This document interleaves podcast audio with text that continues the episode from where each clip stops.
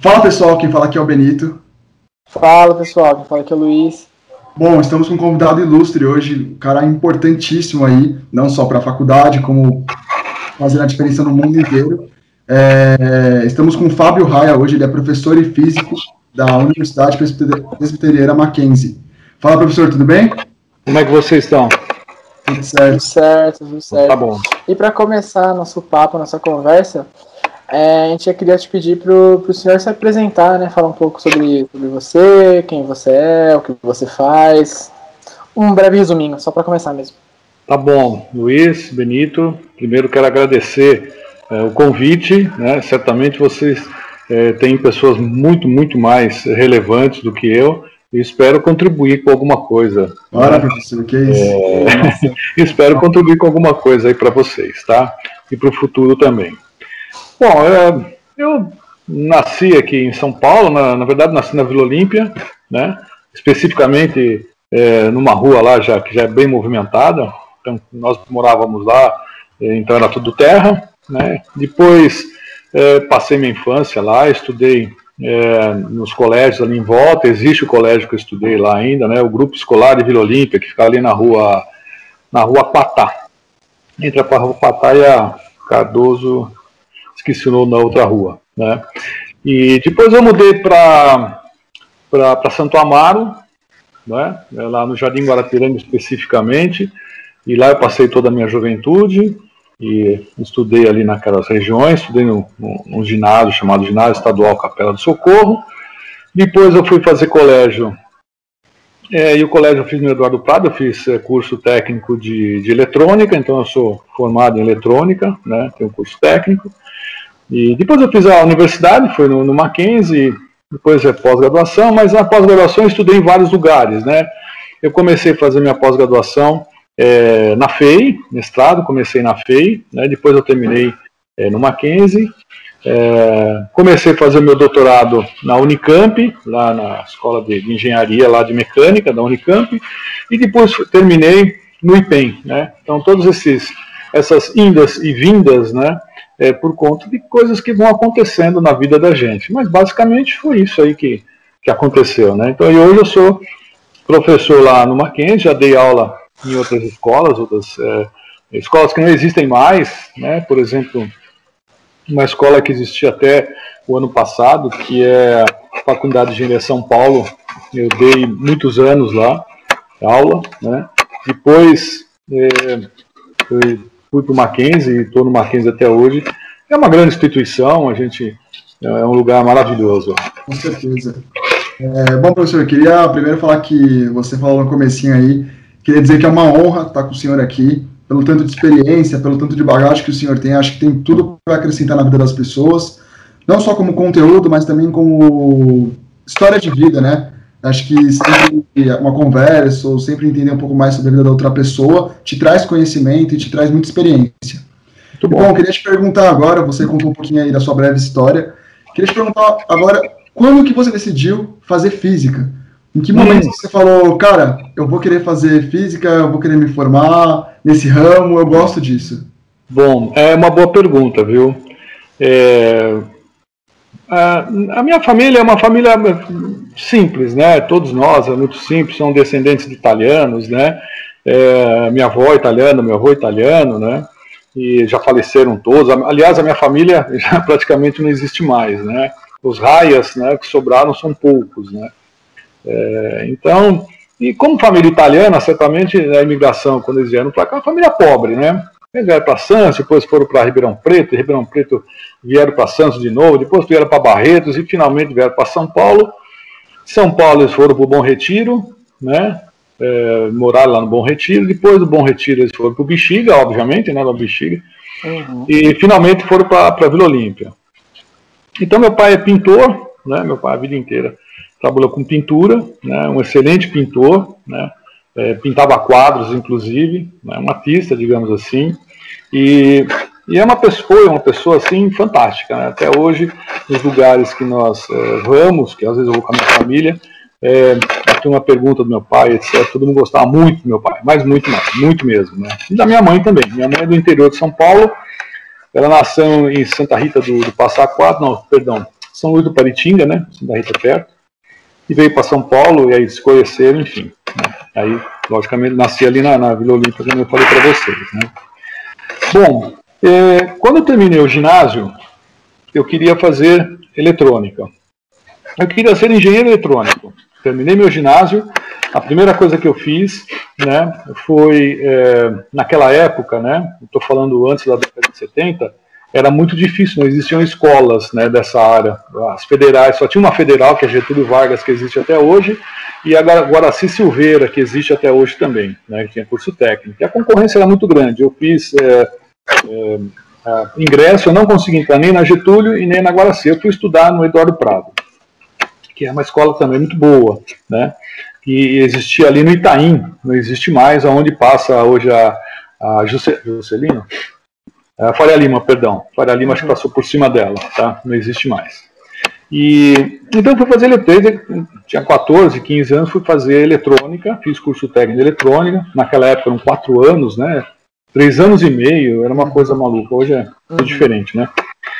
E quando eu saí de lá, eu eu estudei eletrônica, então tudo na minha vida é eletrônica, né? Então eu fui fazer, entrei para o cursinho para prestar eletrônica, essa era a minha, minha cabeça. E quando eu cheguei no cursinho, é, eu comecei a ver alguns professores, principalmente professor de geometria analítica, o professor de, de, de química, o professor de matemática, coisas que eu nunca tinha tido no curso técnico, né? Por conta lá a gente só estudava eletrônica, né? Era rádio, era televisão, era isso, era aquilo, enfim. E, e, a parte assim, de biologia era muito pequena, a parte de, de, de, de física também era pequenininha. Então, quando eu fui para o cursinho, eu fiquei encantado com, uh, com, aquela, com aqueles professores e desisti. Né? No cursinho eu desisti de fazer engenharia. Né? Uh, nessa época eu já trabalhava com eletrônica. Então, eu comecei a trabalhar com eletrônica numa empresa que uma empresa inglesa, existe até hoje no Brasil, não sei exatamente o que ela faz agora, mas naquela época ela fazia, trabalhava com centrais telefônicas, né? E eu fui trabalhar, eu era estudante ainda, fazia eletrônica, tudo, né? Estava no colégio lá, né? E eu fui trabalhar nessa empresa chamada Plessy Telecomunicações, que ficava ali no, é, no Guarapiranga, Veleiros, né? Ali em Santo Amaro, próximo de onde eu morava, que eu fui morar lá, eu já falei para vocês, né? E então, quando eu vi aquela maravilha do que era física, o que era matemática, eu fiquei literalmente encantado e eu tinha feito inscrição para quatro escolas. Né? Uma era o ITA, obviamente, né? Uhum. É, fiz inscrição no ITA, para engenharia, fiz inscrição no Mackenzie, mas aí já era física, né? E para PUC, só, né? Uhum.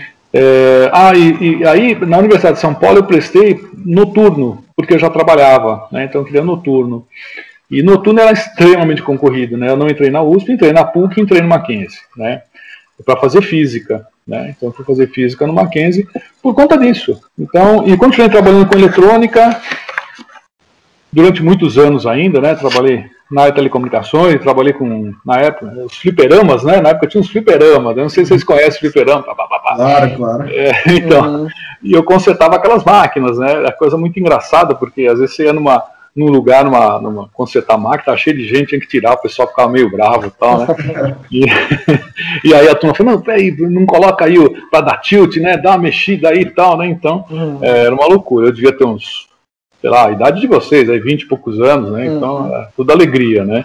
Então, trabalhei um pouquinho, né? Aí estava na faculdade. Da faculdade, é, aí comecei a fazer física e esse foi o meu grande sonho, né? Quer dizer, que, que, né? Sim, foi uma coisa assim, eu não queria saber de engenharia. Falei, não, eu já sei eletrônica o suficiente. Tanto é verdade, sem convencimento, né? Que eu ainda trabalhei com eletrônica há muito tempo e, e certamente eu posso, eu posso inclusive afirmar, tem CREA, tem tudo, né? É, eu parei de pagar a CREA já eu tirei o CREA, ah, mas faz muitos anos, faz mais de 30, 40 anos, eu não uso mais, porque não, tá, não precisava, né? O CREA para técnico, claro, né? Então, eu, é, foi por isso, foi, foi, puro, foi pura paixão mesmo pela física. É, aí você pode falar, mas tinha emprego? Tinha. Tinha emprego, né? É, tanto é verdade que saía no jornal. Precisamos de físicos na área de vidro, na área de automobilística, na área de comunicações, enfim. Então era uma época que fervilhava muito, né? E a área, digamos assim, é, espacial na época também fervilhava bastante, enfim. É, era uma época assim muito romântica, a década de 70 era uma época muito romântica, meio diferente de hoje, entendeu? Então eu acabei fazendo física por esse motivo. Legal, legal. E professor, assim, hoje em dia a gente vê, principalmente no Brasil, que os professores, né, que, que seguem essa profissão, geralmente né, são carreiras de vida, enfim, realmente gostam, né, do, de ensinar, de lecionar, enfim, é um negócio que eles gostam muito. Queria saber mais ou menos quando que para o senhor virou essa chavinha, assim, de, putz, da aula que eu gosto, é o que eu quero, ah. uhum. entendeu? E é isso que eu quero fazer. Olha, Luiz, aí tem um negócio engraçado, que eu, eu, prestei no, eu não prestei no ITA, eu só me inscrevi. Uhum. É, eu, eu, eu, andava com, com, com, um garoto, um rapaz, né, colegas nossos, rapaziada, né? Uhum. E, e ele era um, meio que um prodígio. Na época, acho que nós tínhamos, sei lá, 19, 20 anos, ele devia ter 16, 17. E ele ia prestar ITA, né? Tanto é que nós fizemos a inscrição junto, eu lembro até hoje. E aí passou um tempo, né? Quando chegou na época do exame, eu falei para ele, olha, eu não vou fazer porque eu não, eu não quero, né? Ele falou, vamos lá que é legal, é, é teste, é mais fácil, eu, enfim. A conversa girou dessa maneira, falei, não, não vou. Eu ainda brinquei com ele, só dado eu passar, eu vou ter que cursar, eu não quero fazer engenharia. Entendeu? Essa, essa foi a, eu lembro até hoje que eu falei para ele.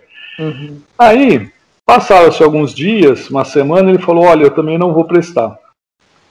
Aí eu, eu, esqueci o nome dele, né? Não, não, lembro mais. Ele falou: Pô, mas Fulano, por que, que você não vai? Ele falou: Olha, eu tenho medo de perder minha juventude. Eu não vou prestar no ITA, né?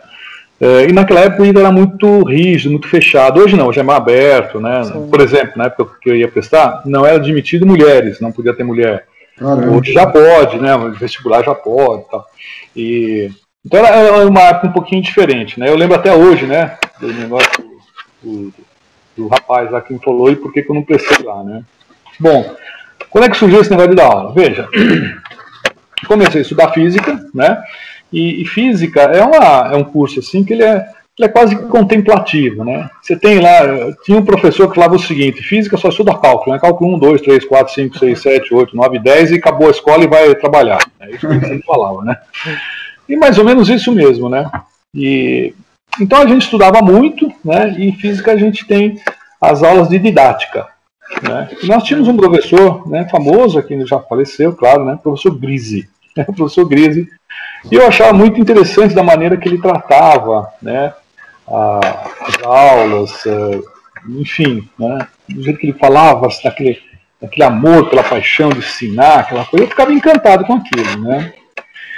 Bom, foi uma época que é, é, tive um problema na minha vida e eu tinha que trabalhar de qualquer forma, né? Então, é, eu tava, trabalhava já com eletrônica e eu trabalhava numa empresa que fechou. Ela fechou, literalmente fechou as portas, né?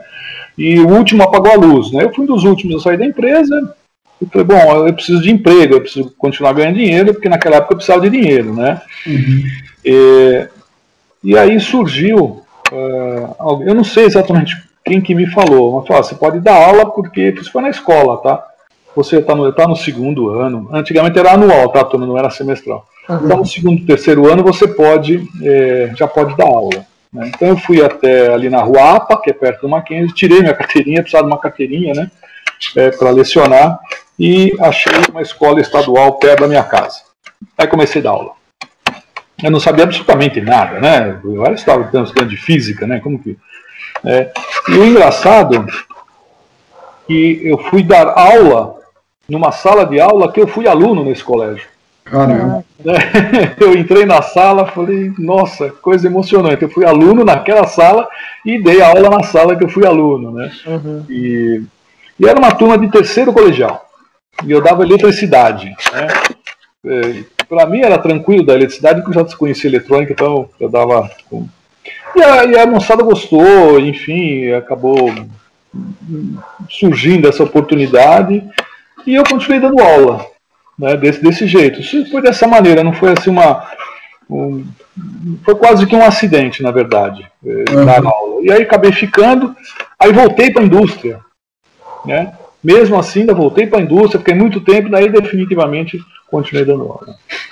Pô, que legal, professor. É, realmente, às vezes a gente conhece muitas pessoas que têm um emprego e acabam chegando lá por acaso, mas acabam se apaixonando e ficando para sempre. Isso é bem legal. Exatamente, foi isso mesmo que aconteceu. E, e bom, queria agora trazer um pouquinho para você é, o momento que a gente vive hoje no mundo inteiro. É um momento de pandemia, é um momento que as pessoas têm que fazer quarentena. Queria saber um pouquinho do senhor, como foi essa adaptação para o sistema EAD, para o sistema online, qual a sua opinião? Se você acha que foi, que foi feito da maneira certa? Fala um pouquinho para a gente aí da sua opinião. Olha, Benito, essa é uma discussão quase que diária aqui na minha casa desde que começou é, essa, essa situação. Né? Eu tenho dois filhos, eles têm a idade de vocês, né? Uhum. estão estudando e estão todos em casa. A minha esposa também é professora, né? eu a conheci numa das escolas que eu dava aula, né? E eu trabalhei, só complementando, eu, eu trabalhei é, com aula, né? É, eu continuei dando aula e fui para a indústria. Trabalhei na Ericsson bastante tempo também. É, na Ericsson eu trabalhava num laboratório muito bacana, que é o, que eu dou aula hoje, que é de acústica, né? De vibroacústica, era eletroacústica, né? Trabalhei bastante tempo lá. Eu coordenava esse laboratório. E eu tive sempre a felicidade de trabalhar com físico. Né? Então eu fui dar aulas, né? E quando eu me logo que eu me formei, assim, alguns meses depois, eu já comecei a trabalhar numa empresa de ensaios não destrutíveis. Eu era um dos físicos, eram três físicos que tinham nessa empresa, né? E, eu comecei a trabalhar nessa empresa, né? Ela ficava ali na na Lapa, na rua, na, na Leopoldina, ficava na na Carlos Weber, na Vila Leopoldina, Carlos Weber tinha essa empresa. Eu nunca mais passei lá. Próximo onde era antigamente a fábrica dos violões Giannini, né? Uhum. É próximo, é, não, acho que não existe mais Giannini também, né? Então eu trabalhei lá é, na área de, de, de, proteção radiológica, né? E, e saindo, quando eu saí daí, continuei, então sempre dando aula, né? Quando eu saí daí, eu fui para a Ericsson. Na Ericsson, eu também trabalhei como físico, que eu trabalhava efetivamente em laboratório de telefonia e eletroacústica. É, e lá, sim, eu tive a oportunidade de aplicar muitas coisas que eu aprendi na escola. Foi lá que eu percebi que a indústria peca muito, né? Pela falta de pessoas é, como físicos, por exemplo, matemáticos. Esses caras são extremamente necessários. Né? Fora os engenheiros, obviamente, o engenheiro é é a mola mestra de tudo, isso não tem a menor dúvida, né? Uhum. Então, é, e lá eu aprendi muito. Eu aprendi pneumática, eu aprendi hidráulica, aprendi um pouco de mecânica, que eu vivia junto com os engenheiros lá. Então, na Ericsson eu aprendi bastante. Era uma empresa pequena, lá no São Bernardo, né? Estou falando na 1985, tá, turma? Essa é a época, eu trabalhei lá até 90 e qualquer coisa. Né? Aí, é, essa empresa pequena foi comprada pela Ericsson, nós permanecemos lá, né, né, até então a Ericsson, quando chegou aquela revolução, digamos assim, dos sete tigres asiáticos, né, onde o Collor praticamente abriu a importação, né, é, e aí o nosso país foi invadido, digamos assim, é, com é, com coisas muito mais baratas, talvez a qualidade não tão grande, né? Coisas que vinham, por exemplo, da Ásia, né? E a área de telefonia, que é a área que eu trabalhava, né, foi bastante afetada. Aí acabou fechando, que eu nem falei para você, o último fechar a porta, né? Então eu fui um dos últimos, um dos últimos a sair lá dessa empresa, que foi a Ericsson, que comprou, e a Ericsson comprou, ficou muito tempo ali, depois ela fechou, ficou só em, em, em São José, e agora acho que ela está em Dayatuba, não tenho certeza, né? Então, uh, eu acho que até existe ainda o Centro Ericsson, que fica ali na, na Cruzeiro do Sul, naquela região ali. Né? Ainda existe, eu, eu acho que tem. Né?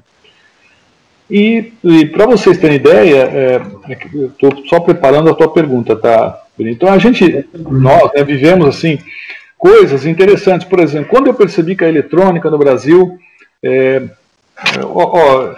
para vocês terem ideia, tá? É, ali na marginal, no final da marginal, que é a Nações Unidas, eram empresas umas atrás da outra, né? de todos os tipos. Estou falando isso da década de 70, década de 80, tá? E ali era um mar de pessoas empregadas, gerando tecnologia. Né? É, hoje a gente não vê mais. O nosso país hoje passa por um processo assim, muito complicado.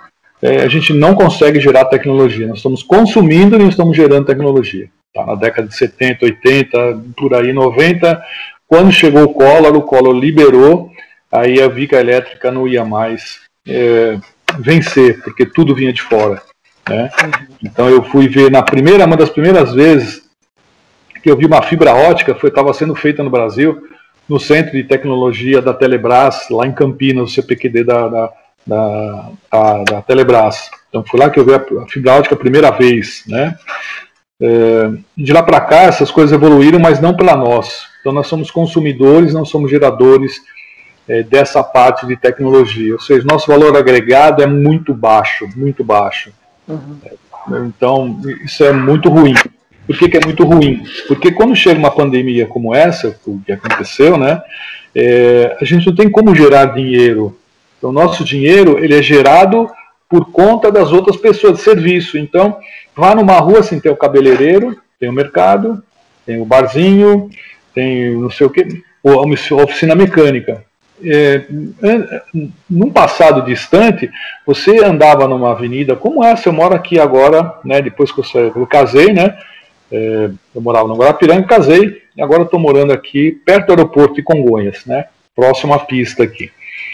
E nessa região era uma região industrializada, então muitos lugares que eram empresas aqui, empresas, veja, que faziam assim, amplificadores, peças mecânicas, ou coisas, é, digamos, é, ligadas a, a higiene, enfim, todos os ramos né, em termos industriais, nessa região de Santo Amaro existia muito. Hoje não existe mais. Então, o que, que acontece? Um depende muito do outro. Quer dizer, o cara do boteco, digamos assim, desculpa falar boteco, né?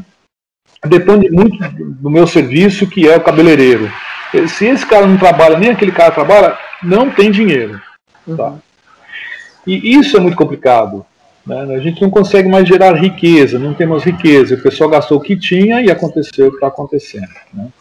Então, desde essa pandemia, o meu modo de ver foi o seguinte: é, é, tudo, é, tudo é, ainda, na minha opinião, desconhecido. Então, os cientistas trabalham sempre para melhorar é, a, a, a, a, nossa vida de modo geral. Né? Só que nós tomamos algumas atitudes agora nos últimos meses, assim, drive-thru, eu acho que isso é uma boa ideia, o distanciamento social, máscara, isso podia ter sido feito desde o começo. Uhum. O drive-thru, eu acho que foi uma grande sacada.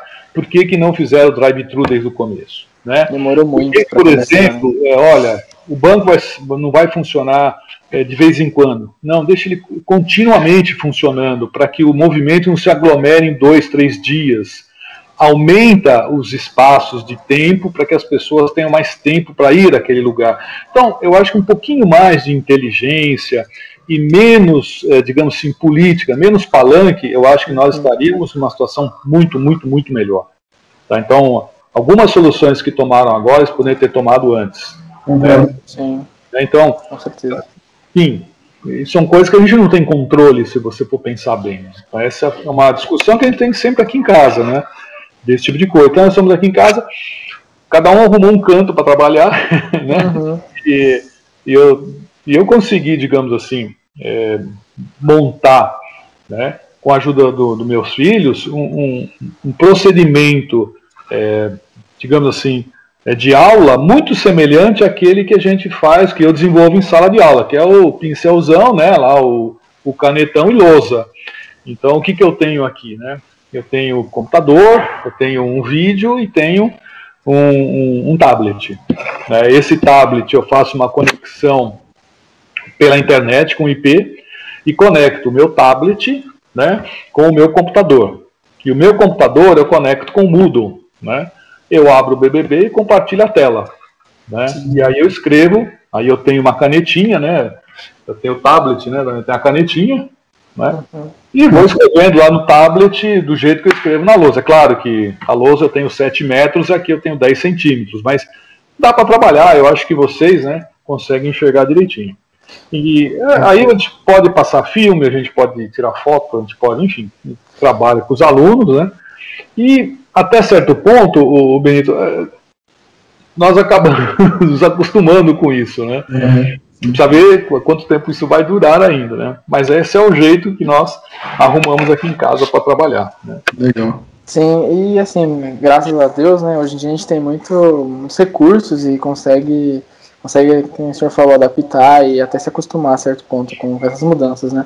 Mas assim, voltando um pouquinho ainda no tempo, né? Antes de pandemia, antes de tudo isso, é, o senhor disse que deu aula em escola e eu, queria saber assim, como foi a transição para a universidade, assim, para dar aula em uma escola e dar aula em uma universidade, assim, quais são as diferenças, as, as dificuldades, assim, a princípio, o que o senhor sentiu? Tá, é uma boa pergunta também. Olha, é, eu comecei, eu falei, comecei a dar aula no colégio do estado, né, um terceiro colegial, próximo da minha casa, ali, próximo onde eu morei, ali no, no Socorro, né, e depois é, eu arrumei algumas aulas num colégio particular, já próximo aqui na Chacla Flora, né? E trabalhei algum tempo lá também, mas isso era no ensino fundamental. Na época era ginásio, né? eu dava aula no ginásio. E eu fiquei muito tempo dando aula no ginásio, no colégio, né?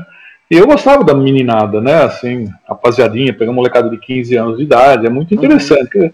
A diferença nem é tanto, um tem 22, 24 anos de idade e outro tem, sei lá, 12, 13, né? Então é quase que a mesma idade, né? Fala quase igual também. Né? Uhum. Aí, eu sempre tenho costume, até hoje, né? Eu tenho um costume de quando chega no, no final do ano, né? Eu, eu ligo para alguns amigos, tal, ô, oh, Feliz Natal, tal, como é que está a família, tal. E todo ano eu faço isso, né? É, os amigos vão ficando rarefeitos, né? Porque não muda, não atende, enfim. Mas de qualquer maneira, teve um, um, um ano que eu estava na minha casa, era próximo Natal, liguei para um colega meu que se formou junto comigo aí no Mackenzie, o Bruno, né? E Ô Bruno, como é que tá? Tudo bem? Tudo para Feliz Natal, não sei o que, para lá, aquela conversa toda, né? E aí ele falou, você não quer dar uma, umas aulas na, na FESP? E eu falei, do quê?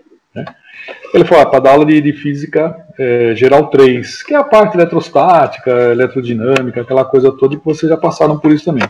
Sim. Eu falei, bom, né? E, e foi, foi assim, então, ele falou, ah, aparece lá e conversa com fulano, era... esqueci o nome dele, é... esqueci. Ah, eu, inclusive eu encontrei há pouco tempo atrás essa pessoa e esqueci o nome dele. É, Gustavo? Não, não é Gustavo. Alguma coisa com Gustavo. Se eu lembrar, eu falo ainda. E aí, aí fiquei dando aula lá durante muito, muito, mais de 10 anos, 12 anos eu fiquei dando aula na FESP. É, e nesse meio tempo, dando aula na FESP, aí eu, na, na, engraçado, na FESP, eu tinha alguns professores na FESP que foram os meus professores do Mackenzie. Né? É, e, e, uma coisa interessante que eu não frisei para vocês, né? É, todo essa, esse mundo, ele é um mundo assim, digamos assim, é pequeno. Porque veja, eu comecei a trabalhar né, nessa empresa em São Bernardo do Campo, né, que depois virou Ericsson, que eu contei para vocês, por conta que eu era do Mackenzie. Então, Mackenzie na minha vida ele é muito marcante, né? Eu acho que na vida de vocês também vai ser muito marcante. É, então eu, eu, eu, acho, tá? Não tenho certeza que é, eu fui escolhido, digamos assim, naquela seleção que fizeram nessa empresa na época, pelo fato de eu ter estudado no Mackenzie. O Mackenzie era muito conhecido, né? E era, não é, né? Muito conhecido. Uhum. E quando eu fui. Então, quando eu, quando eu comecei nessa empresa, é, eu acho que isso aí foi por conta do Mackenzie. Quando eu trabalhei naquela empresa que eu falei para vocês, lá na Carlos Weber, etc., é, eu também acho que o Mackenzie fez uma, digamos assim, um peso maior né, para que eu pudesse trabalhar lá. Então eu fui para o Mackenzie, entre aspas, né, é, foi por conta que um professor meu, né, lá do Mackenzie, né, é, eu, sim, eu, fui aluno dele, óbvio, e eu sempre conversava com esse professor. E um dia, né, não sei, eu não lembro exatamente bem por como que surgiu a conversa, ele ia sair de licença, ou ele ia largar algumas aulas. Ele perguntou: Você não quer ficar com essas aulas? Né? E eu falei para ele: Claudio, são aulas do quê? Né? Ele falou: É a aula de mecânica vibratória. Eu falei: Cara, eu não sei nada disso. Né? A única coisa que eu sei de vibrações mecânicas é o que eu já trabalhei na Ericsson. Né? É, mas eu nunca dei aula desse negócio, eu vou entrar em sala de aula, não, mas tem um material, você estuda, etc. Eu falei, olha, isso aí você vai me botar numa fria. Desculpa te cortar, mas na verdade ser professor é também estudar, porque você acaba pegando as matérias para estudar e aprender para poder ensinar. Eu ia chegar nisso, viu, Benito? E aí foi a primeira vez que eu fiquei apertado, né? Falei, pelo amor de Deus, quer dizer, eu dava aula na FED, física 3 é um negócio que você domina, né? Mas se você dá aula para engenheiro é diferente, né? É, aula específica. Como eu tinha essa, é, digamos, experiência prática é, em telefonia, em eletroacústica, mexia com vibrações, lá, claro, né? Nós tínhamos que fazer testes nos nossos equipamentos, então eu tinha vários equipamentos de é, de vibração já. Isso era uma, não era uma coisa assim nova para mim. Mas dar aula de vibrações, não, era uma coisa totalmente nova. Né? E aí me forneceu material, eu dei uma estudada, esse Claudio Simão hoje ele é dono da Hexagon, dono ou ele é sócio na Hexagon é, inglesa, tá? Uhum. E eu nunca mais ouvi. Uma vez ele foi ao Mackenzie, né, ele foi lá, eu já era professor há muitos anos, e eu estou falando isso há mais de 22, 24 anos, tá, atrás. É, ele foi lá visitar e eu falei, Cláudio, as aulas continuam sendo suas o dia que você quiser. Não, não, pelo amor de Deus, eu não, agora eu vou, eu vou para a Inglaterra, não volto mais, eu acho que eu não volto mais, e creio que não volta mais mesmo. Né? Não, eu não tive mais contato com ele desde então, desde esse último encontro, né, que foi lá no Mackenzie e tal, etc. E aí eu estudei, né? Falei, olha, preparei aqui uma aula. Ele falou, não, é isso que você vai dar na primeira aula. Eu fui lá e dei a primeira aula de vibrações pessoal e, e foi. Aí a primeira, a segunda aula, você vai estudando, vai preparando aula, aí se acostuma, então fica uma coisa mais ou menos que comum. Mas foi mais ou menos assim que, que eu comecei a dar aula de vibrações lá no, no Mackenzie. Pô, e minha transição foi mais ou menos assim, entendeu? Hum, legal. De um amigo meu, Bruno, né, que hoje também, né, esse Bruno, quando eu fui lá, lógico, nós estávamos no Mackenzie e tudo, né?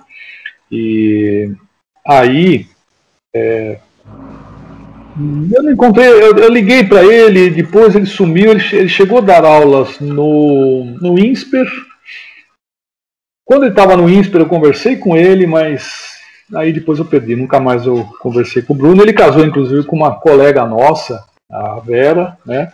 E a Vera foi uma era uma, uma estudante muito boa, né?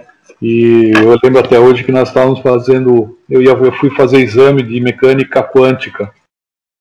Mecânica quântica é, um, é uma matéria, não é difícil, mas é uma matéria assim bastante, é, digamos assim, usando o termo, sim, sim. É, é, ela é pesada, é, é muito conceito e tal.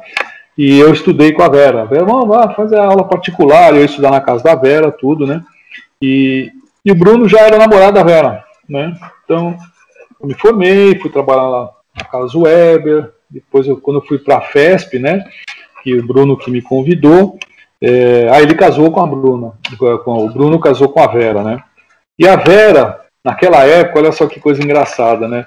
Ela foi uma das a primeira mulher, digamos assim, que foi para o polo brasileira, porque ela era estudante, ela era estudante de mestrado, né? e a, acho que a orientadora dela ficou doente e tal, e ela foi naquela expedição do Brasil, é, a primeira expedição do Brasil para o Polo, a Vera foi. Né, eu lembro até hoje é, que eu fiquei muito contente, né, fiquei feliz né, né, pelo fato. E depois eu também nunca mais encontrei a Vera, enfim, nem sei. Eu sei que ela é, trabalhava no escritório de patentes, né, ela era física do escritório de patentes, mas nunca mais eu a vi também.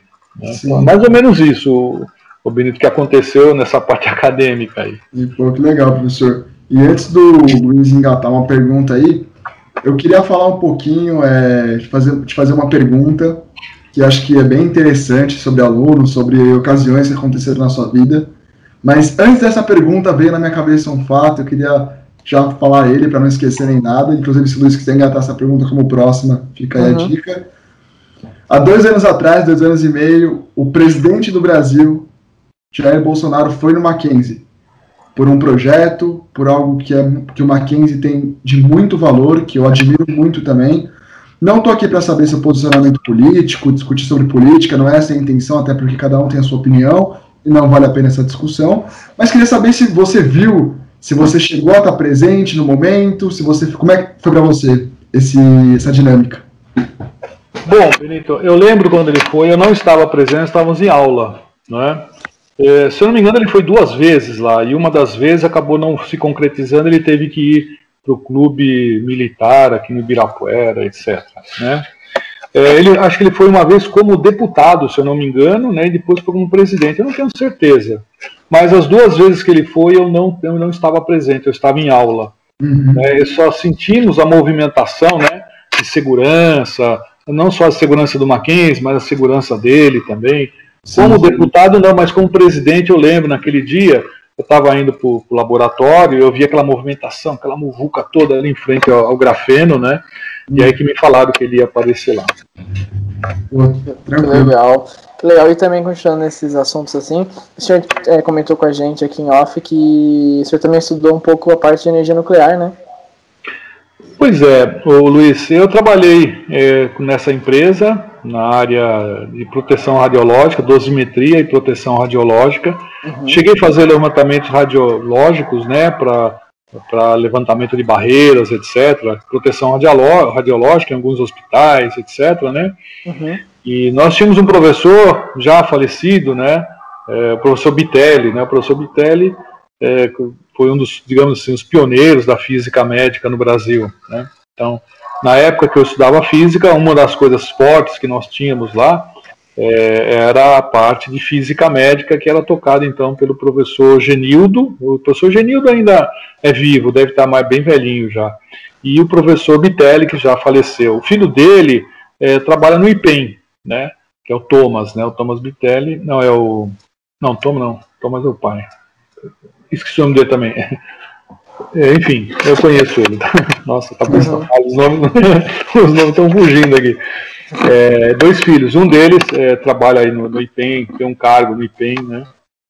Então, a física médica era uma coisa bastante forte no, no Brasil, né? E o Mackenzie era, foi um dos pioneiros e tinha um time muito bom. Por conta disso, né? É, foi que eu arrumei esse emprego lá, essa empresa, e eu trabalhava na área é, de proteção radiológica especificamente, né, proteção de dosimetria. Dosimetria, é, eu acho que vocês já viram quando vocês vão no hospital, na parte radiológica tem aqueles caras que usam aquele crachazinho assim, tá? Uhum. É, aquilo lá, é, na verdade, chama-se dosímetro e é ali que faz as medições. E eu era coordenador nessa área de dosimetria. Era um departamento que tinha, tinha uma, uma chefe, uma gerente, né? Eu era o coordenador e tinha uma outra pessoa com cargo dentro da Brasitec, que a Brasitec era vários núcleos, né? um deles era a proteção radiológica, eu trabalhava nessa área de proteção radiológica. Trabalhávamos eu, o Alexandre, que que é físico também na do Mackenzie, o Alexandre hoje ele trabalha numa empresa grande aqui, é BS, eu esqueci, é BS alguma coisa, na área de estrutural, né, ele faz toda a parte radiológica de ensaios não destrutivos, etc. Né. Trabalhava também dois outros alunos que eram da PUC. A PUC tinha um curso de física muito forte também na época, né? E ficava em frente à Mackenzie, ali na Marquês de Paranaguá. É, hoje não existe mais os cursos de física no Brasil. É, já praticamente terminaram, só as federais, estaduais que possuem cursos. O meu filho, por exemplo, faz física é, lá em São Carlos, né? Então, mas só as federais, as particulares, não tem mais cursos de física. Nosso curso de física é um curso muito bom, né?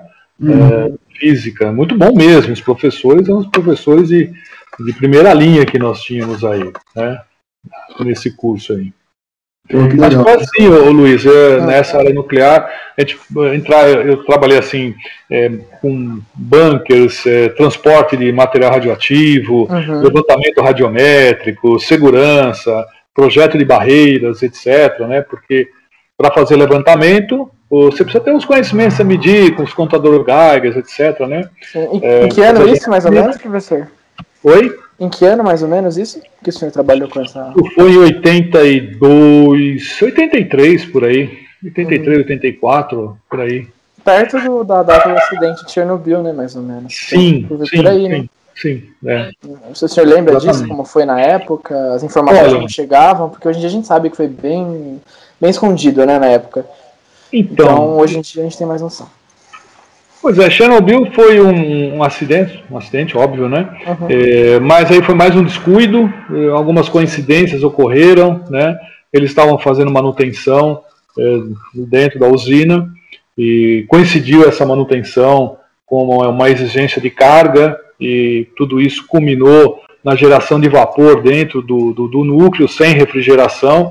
Houve uma explosão, foi uma explosão de vapor, né? Então é uma explosão muito poderosa, explosão de vapor. É, e todas as proteções de grafite né, se espalharam lá em redor de, de, de, de Chernobyl.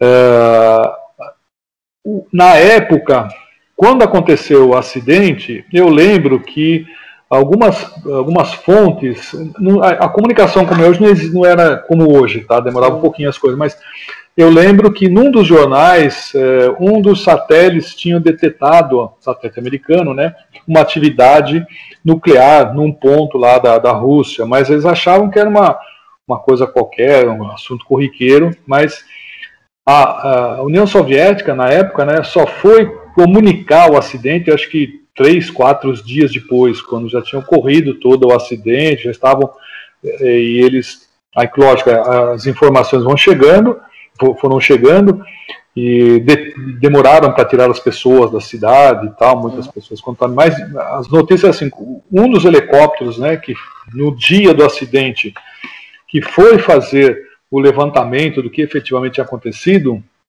a radiação era tão forte, tão forte, que as fotos que foram tiradas todas ficaram veladas, né, por conta da radiação. Não era foto digital, era foto com sais de prata normal, né, com, uhum. antigamente mandava revelar, tal. E, e, elas ficaram veladas. Então a radiação era extremamente alta. Né, então, e muitos dos é, daquelas pessoas que estavam lá na hora é, faleceram. Existe um filme chamado Chernobyl uhum. que retrata assim quase que a verdade, se vai digamos uns 90% do que efetivamente aconteceu naquele acidente. Foi um acidente grave. E no Brasil, por aquela época também aconteceu um acidente muito grave também, que foi o Césio, sim, né? Sim. O, lá em Goiânia. Esse foi um, um dos grandes acidentes mundiais que foi no Brasil. Só que aqui, obviamente, foi por conta é, de falta de conhecimento das pessoas e o abandono, né, do, da, daquele radiador com Césio 137. Uhum. E aí eles espalharam, enfim, aí a história vocês sabem muito bem o que aconteceu. Sim, sim. Então, até hoje existe um resquício do Césio-137 que é armazenado, se eu não me engano, por volta de Goiânia, no interior de São Paulo, tem um depósito onde tem é, esses materiais. Era a roupa das pessoas, é, enfim, lugares por onde eles andavam, o próprio ferro velho que tiraram os materiais, etc., né? Tiveram que uhum. deixar lá. E a meia-vida dele é muito alta, não demora muito, né? Para decair, Sim. etc. Né? Sim. E, professor, é, agora eu queria englobar um pouquinho um outro conceito aí. É, bom, o professor passa por uma série de acontecimentos com relacionado aos alunos. Tem aluno prodígio, tem aluno que cola, tem aluno que não estuda. Tem uma série de ocasiões que o professor passa, o professor vê, o professor entende. Queria que você contasse para a gente alguma ocasião que já aconteceu com você relacionada a cola ou algum aluno que surpreendeu, que você ficou surpreso ou algo do tipo. Queria que você contasse um pouquinho para a gente aí, algum caso que aconteceu. Pelas coisas que a gente não esquece. É. Vai não é nome de ninguém, só contar o caso já tá bom já. Você sabe, o Benito, tem um negócio engraçado, né? Eu acho que vai de cada um, né? É, mas eu lembro de um caso engraçado que não foi de cola, né? É, foi um aluno, o nome dele é Ricardo, eu vou falar porque ele certamente não iria se importar, né? E, e naquela época eu dava aula de Física Geral 1, né? Então, a Física Geral 1, eu estava dando aula de Física Geral 1 e dei a avaliação, né, de Física Geral 1. E eu lembro, isso aí foi no prédio 4 ainda, né? Eu estava sentado na mesa, assim, né? E logo na frente, né, você conhece como lá tem um tem um patamarzinho assim, né? Então você fica um pouco mais alto que o aluno. Eu estava sentado na mesa, a turma fazendo lá a avaliação, e o, e o Ricardo Amaral na minha frente, né? E, e, ele é um cara engraçado, né? Um cara assim, né? Para as uhum. brincadeiras e tal. Ele olhou para mim e falou: professor, o senhor tem é, rádio no carro, né? Eu falei: eu tenho, né? Eu falei assim, e essa marca? Ele falou a marca lá, né? Eu falei: não, então o senhor não quer ganhar um rádio, né? Eu falei, não, Amaral, não quero ganhar rádio nenhum. Ele falou assim, não, mas nós, assim mesmo, na hora da prova, coisa mais engraçada. não, nós podemos trocar essa prova por um rádio. Né? Falei, Amaral, faça a sua prova, e não se fala mais nesse assunto. Né? Então, e o Amaral, ele depois, é, por que, que eu posso falar o nome dele? Pelo seguinte fato, ele um aluno que se destacou assim, ele não se formou, tá? Ele foi empreender. Né? Depois eu conto outro caso de um outro aluno também que fez a mesma coisa. Ele chegou no momento, né, ele fez assim, ele trabalhou no, no, no Baja, ele trabalhou no carro elétrico, né, e, e aí ele foi empreender. Na, no, na mesma época, tinha um primo dele é, que chamava de Zedu, né, o apelido dele era Zedu. E o Zedu, a diferença, né, os dois eram primos, né, e o Amaral foi trabalhar com o Zedu, montar uma empresa, e hoje eles têm uma empresa aqui no interior de São Paulo. Tá? Então, de vez em quando, a gente se comunica via Facebook, né? Mas o Amaral sempre foi uma, um aluno, aqueles alunos assim, que vive, né? Ele quer fazer, ele fazia as coisas, não media a consequência, ia fazendo, ia construindo, coisas que eu admiro muito num aluno, né? Mas esse é um pequeno caso, né? É, existem, assim, várias outras situações que, se a gente for contar, a gente fica uma semana para contar todas as, as, peripécias que a gente passa. Né? Com relação à cola, veja, você vai falar, você nunca pegou ninguém colando? Então, na verdade, sim. Né? na, verdade, na verdade, sim, só que tem um problema, né? A atitude que você faz, no, no meu modo de ver, é, eu dava. Quando eu entrei no Mackenzie, lembra, né? Eu fui dar aula de vibrações, depois eu comecei a dar aula, aula, de outras coisas também, e eu dava aula de, é, de biofísica, né? Para o pessoal da biologia, na época tinha física geral na biologia, né? É, e biofísica, então eu dava física geral e biofísica, né? É, e, e as turmas na biologia eram enormes, né? Assim, tinha a turma de 80 alunos, tá? E vocês sabem que o pessoal da, da bio não quer saber de física, né? Então você é um, um cara odiado. Então, por mais que você faça, você, a turma não gosta, né? É. sempre tentava fazer o melhor possível, aquela toda. Mas é, uma vez, né? Eu fui dar a prova, a avaliação, né? E eu escolhi os lugares, né? Então, e ó, fulano vai para lá, então eu eu uma das meninas entrar, né? Geralmente é, o curso de biologia tem muita, muita mulher, né? Ela entrou e falou, ó, senta aqui. Falei, não, aí eu não vou sentar. Falei, não, senta aqui. Não, eu não vou sentar aí. Então eu não discuto. Eu não... Então eu falei, ah, então senta onde você quiser. aí ela sentou lá no fundo, sentou lá no fundo, né? Aí já sabe, já, né, professor? Pois é, rapaz. Deixou tão na cara. Deixou tão na cara assim. Eu falei, puxa vida, é só para estragar o dia, né? Aí aquela sala eu distribuí a prova, na coluna dela eu deixei um a menos. Né? Ah, aí quando é. chegou na ah, eu não recebi. Eu falei, não, você vai receber, calma aí, mãe. Todo mundo, por exemplo, eu fui lá e dei a prova para ela. E eu fiquei de pé ao lado dela, né? Durante uma hora e meia. então eu fiquei de pé uma hora e meia, né? E ela falou, você vai ficar aqui? Né? Eu falei, vou. Né?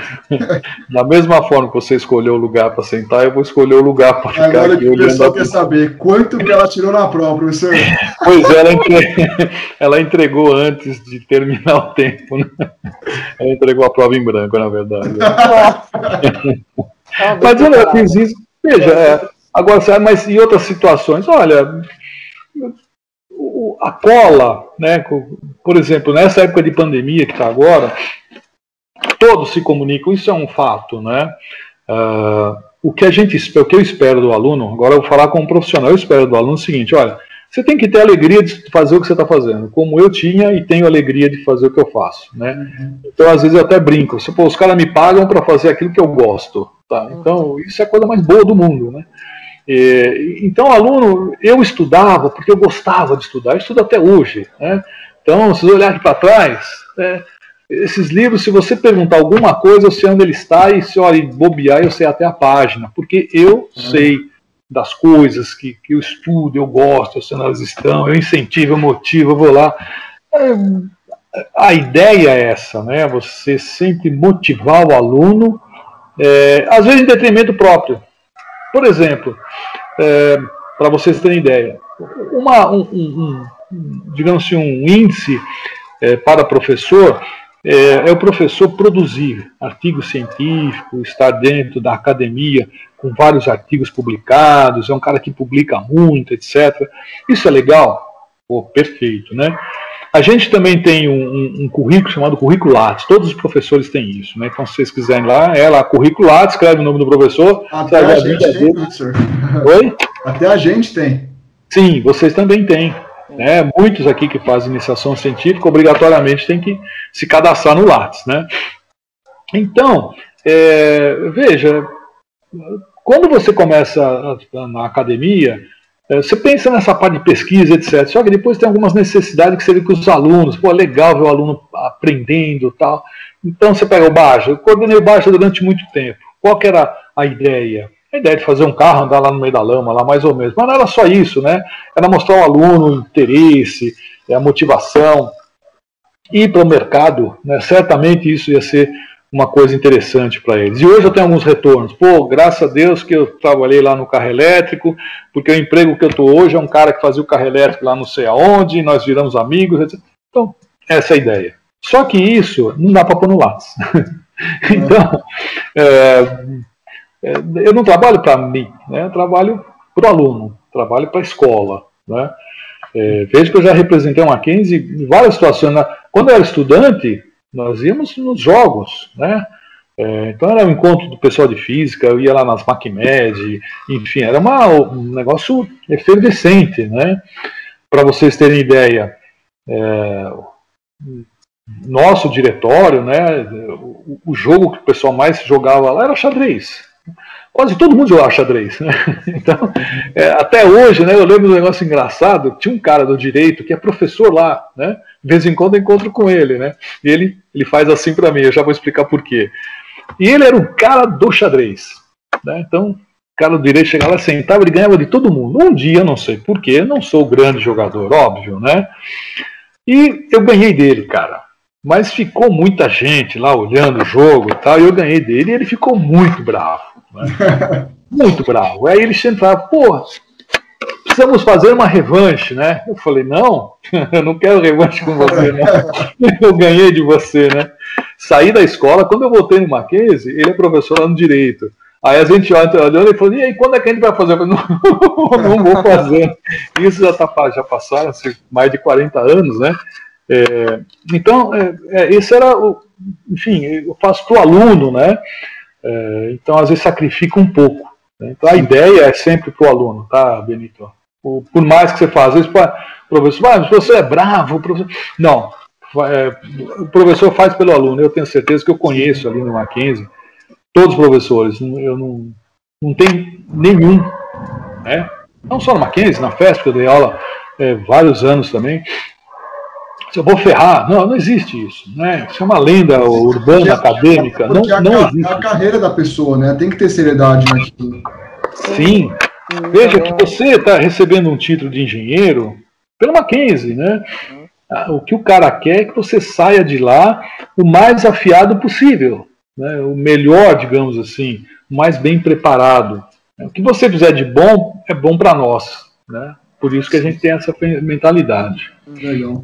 Sim, também assim a figura do professor assim para gente e tal, para mim pelo menos eu vejo muito muito parecida com a figura dos pais assim, na nossa vida. Porque se for pensar, pô, ele puxa a gente, faz a gente se esforçar e tal, mas às, às vezes a gente nem gosta, talvez que a gente não entenda. Mas é tudo pro nosso bem, é pra gente, assim, a partir do momento que você entende isso e você começa a enxergar realmente como é. Sim.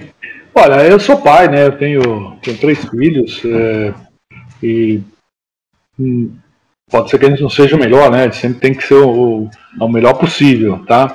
Mas é, o que eu sempre falo, falo para vocês também, né? Para os meus filhos, falem, faça aquilo que você gosta. Uhum. É, é, agora, se você vai ser um milionário, se você vai ser, isso não vem ao caso.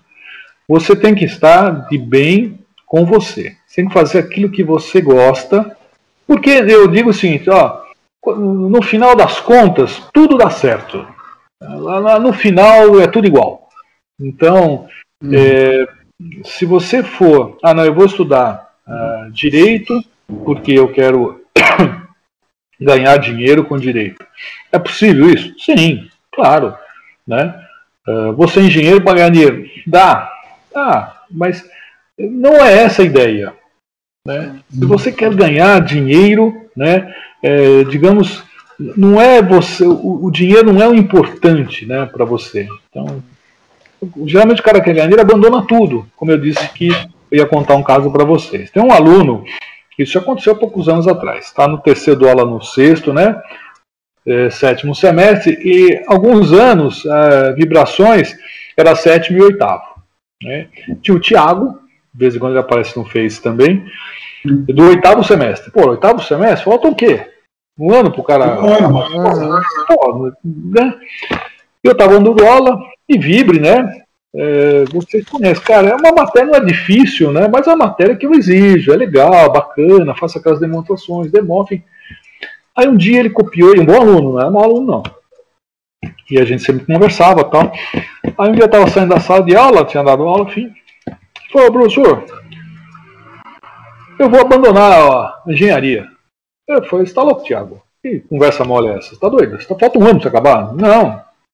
Eu não quero fazer engenharia, eu vou fazer outra coisa. Aí eu parei, vamos, vamos conversar. vamos conversar. É, parei o que eu estava fazendo. Aí ficamos um tempão conversando, né? Eu disse, não, mas eu, eu quero trabalhar com uma ONG. É, são pensamentos assim da juventude, né? Eu fiquei escutando, né? Falei, Tiago, é melhor você se formar depois. Você vai, daqui um ano, um ano, que custa um ano, espera um ano, né? Ele falou, não, vou agora, né? E sumiu, trancou matrícula, tudo. Há pouco tempo atrás, ele realmente abriu lá uma, uma organização, mexe com recicláveis, casou, tem filho, está super bem, etc. Tá? Isso não é um bom exemplo. O que eu quero dizer é que ele falou, eu vou fazer o que eu gosto, aquilo que ele gosta. Então isso é importante. Claro que a minha filosofia, que eu falo para meus filhos, ah, é melhor você ter um diploma e fazer o que você gosta do que fazer o que você gosta sem diploma. Tá? Então, Exatamente como meu pai pensa. então, vamos pegar o diploma e depois você faz o que você gosta. Com certeza. É, pelo menos é, é, é eu, eu penso assim, é, porque é, é uma questão de sobrevivência. Né? Você precisa pensar em você também. Uhum. Então, veja, você tem mais valor com o diploma, porque você tem mais possibilidade de um emprego, se for o caso, né? E daí você resolve sua vida. Vocês são novos, né? Rapaziada de 20, 24, 25 anos. Resolve a vida, acabou. Tem muito tempo pela frente. Né? E como eu disse, né? Quando passar a régua, tá todo mundo do mesmo jeito. Né? Então não tem. E, e professor, não sei se o Luiz tem mais alguma pergunta, eu queria fazer a final, posso fazer? Pode fazer, pode fazer. A gente fazer uma pergunta final para a gente poder encerrar esse bate-papo legal que a gente teve. Agora, fugindo um pouco do foco profissional, fugindo da faculdade, da história de vida, quero saber um pouco mais sobre você, sobre hobbies. Professor, o que, que, você gosta de fazer no seu tempo livre? Você gosta de ver futebol, gosta de beber uma cerveja, beber um vinho? Gosta Olha, de fazer o quê? Gostava de embalada? Conta pra gente um pouquinho aí. Bom, é, eu sou, eu gosto de jogar futebol. Eu não jogo mais, tá? Então, meu sonho era ser jogador de futebol. Eu sonhava em ser jogador de futebol quando eu tinha 13, 14 anos de idade. E, modéstia à parte, eu jogava bem com um colega meu chamado Benito. Né? Por isso que uma vez eu até falei para você. Eu e o Bena, né, chamava de Bena, né? é, nós nos dávamos muito bem. Quando né, jogávamos na várzea, né? E a gente dava muito bem. Tá? Jogava bem e tal, o Bena, tal, não sei o quê. O Bena era mais, mais novo do que eu, uns dois anos aproximadamente. Tá? Então, se eu tinha uns 15, ele devia ter uns 13, mas enfim, né? E, e eles também eram família de italiano, né? O Benito, tinha o Roberto, por isso que eu falei, né? Não é Benito, era o Roberto, né? Uhum. da tudo italiano lá, né? O, e o, eu queria ser jogador de futebol. Então eu cheguei a fazer teste em alguns lugares, né? Só que eu percebi uma coisa, cara. Eu tinha gente muito melhor do que eu. tinha gente muito melhor do que eu. Uhum. E eu percebi, olha, eu vou ter que não mais seguir aquele meu raciocínio de fazer o que eu gosto, isso eu penso agora, né? Mas quando eu tinha aquela idade, eu vi que tinha uns caras que jogavam muito melhor do que eu, né? E eu falei, pensei comigo, isso acho que não é para mim não. Tá? E por conta disso, né, que aí sim eu, eu comecei a, estudar. Então eu gostava muito de jogar futebol. Fora isso, eu sempre gostei de ler. Então eu leio bastante, né? É, e leio sobre qualquer coisa. Tá? Eu gosto muito de ler coisas, né? Quando eu era mais novo um pouquinho, me mexia muito com mecânica, muito com carro, com motores. Tanto é verdade que na época da minha vida, eu e meu primo, nós fazíamos, modificávamos motocicletas para vender. Né? Então nós pegávamos uma moto antiga, modificávamos e vendíamos. Né? Então nós fazíamos esse tipo de serviço aí. Né? É, então nós fazíamos umas choppers, né? igual uh, Wiz Riders, né? no Sem Destino, aquelas motos bacanas e tal. Uhum. Tive uma moto de uma ou duas daquela. Né? Então até uma época que nós mexia muito com motocicleta. Né? É, depois, é, eu, eu, me dediquei um pouquinho ao automobilismo, né? Até outro dia eu falei para meus filhos aqui. Era uma época que eu conhecia os pilotos, eu conhecia tão bem que eu conhecia os pilotos pelos capacetes. Eu não olhava nem o carro, eu olhava o capacete, né? Eu olhava o capacete e sabia quem que era uh, o piloto. Então a gente sabia muita coisa sobre automobilismo. Então, durante muitos anos, né? Eu me dediquei a isso, tenho coleções de revistas, tal, né? Sempre lendo, lendo sempre foi a. Viu muito Ayrton Senna? Oi? Viu muito Sim, Ayrton Senna. Nossa, eu sempre gostei muito do Ayrton Senna, do Emerson. Aliás, eu acho que o melhor, um dos melhores pilotos, né, é o Fittipaldi. Para mim, o Fittipaldi é um, é um, grande piloto, né. O Senna é praticamente imbatível, sem dúvida ah, nenhuma, sim. não vou nem discutir. Mas é que o Fittipaldi é aquele piloto romântico, né, daquelas Uhum. enfim, eu gosto muito do Fittipaldi e tive o prazer de ter a assinatura dele quando nós ficamos em terceiro lugar lá em Interlagos, né? na competição do carro elétrico, ele assinou é, sobre o nosso carro, né? Ah, e, eu, legal, legal. e nós, eu cortei aquele pedaço da carenagem do carro, fiz um quadro e está lá na, no laboratório de vibrações com a, com a assinatura do Fittipaldi, né? Isso lá em 2012, sei lá quando, né? Já faz um tempinho. E e fora isso, eu sempre eh, gostei da tecnologia, né? Então, tecnologia. Aqui tem tecnologia que não acaba aqui, entendeu? Eu gosto muito dessas porcariadas aqui, tá cheio de tranqueira aqui em casa. Eu vou pegar você, eu vou pegar, tô brincando, tá cheio de coisa aqui, né? E, então eu gosto muito de tecnologia. Tá? Então eu mexo muito. Como eu, eu tenho tipo, modéstia à parte, uma certa habilidade com eletrônica, e então algumas coisas não são muito segredo, então eu mexo muito. Eu tenho um canto aqui na minha casa que meus filhos chamam que é o laboratório de Dexter, né? Uhum. E vocês sabem que é o Dexter, é claro, né? Tem um bonequinho então, atrás do senhor ali, né? Na verdade, tá lá o Dexter. tá lá o Dexter que não me deixa mentir, né?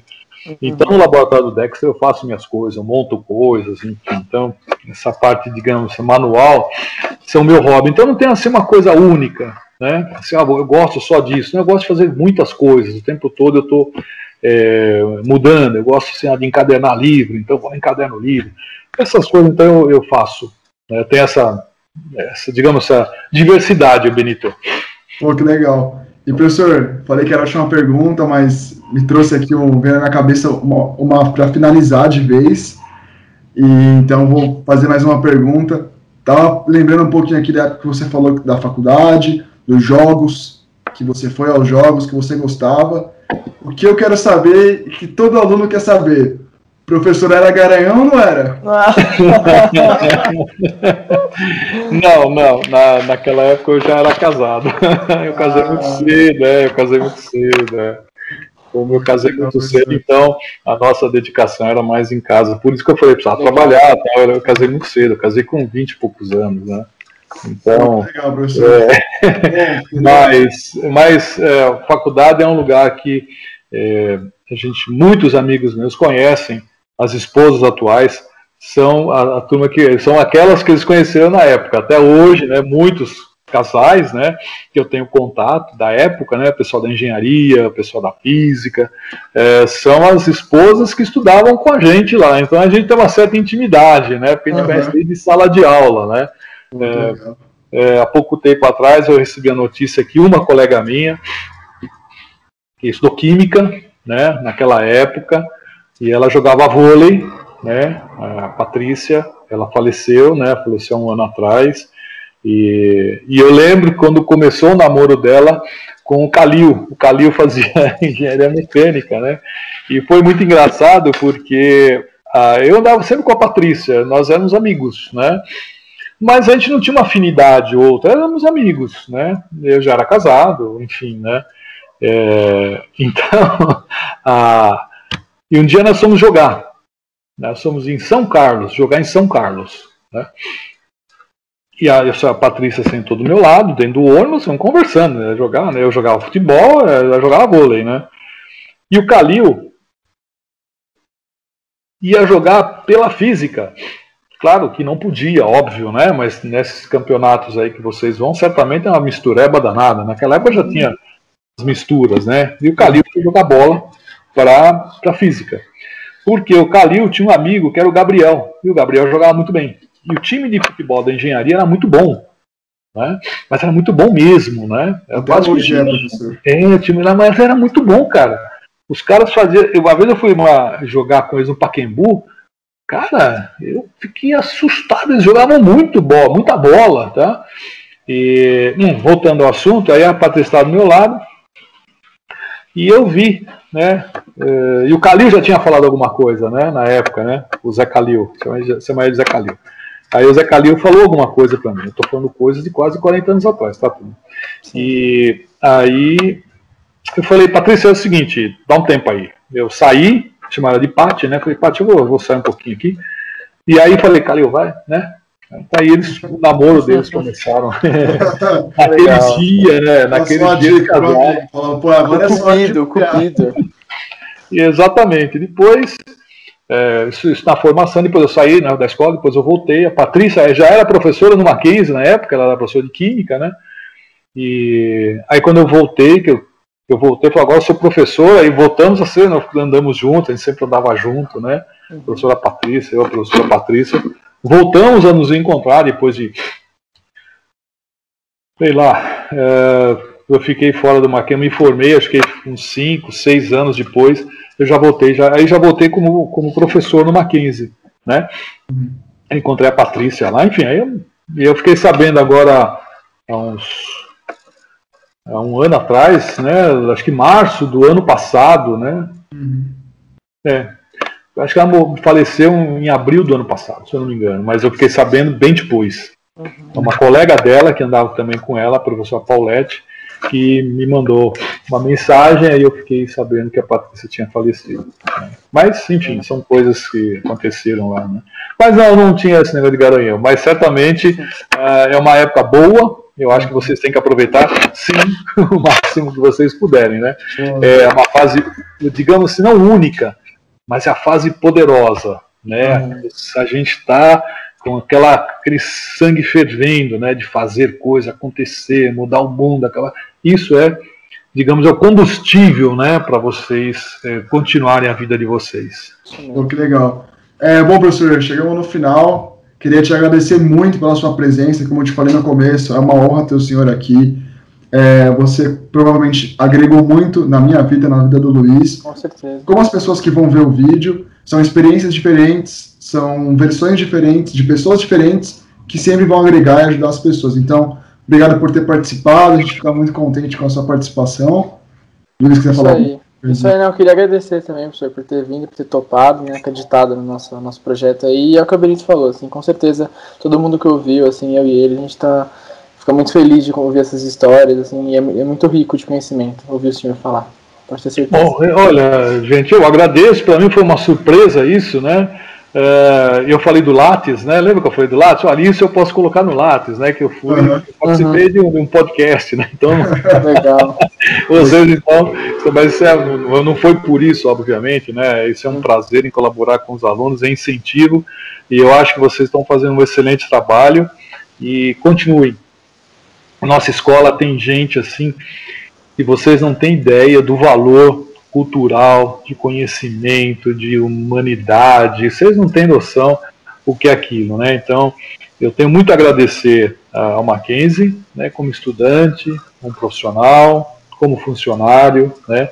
É, a gente sabe que um dia é, vai ter que ir embora, porque o tempo vai passando, você não pode, você não é eterno, uhum. mas é, é um excelente lugar. Então, se vocês puderem é, participar mais da atividade acadêmica do Mackenzie, façam isso. É uma instituição que merece não só nosso respeito pelos alunos que produzem coisas como vocês estão fazendo aqui. Parabéns Obrigado, pelo incentivo. Eu que agradeço, eu que fico honrado em dar essa entrevista e lamento se eu não fui tão, é, digamos assim, rico, né? Como acho que é, você mais, mais coisa para falar, mas com certeza você foi.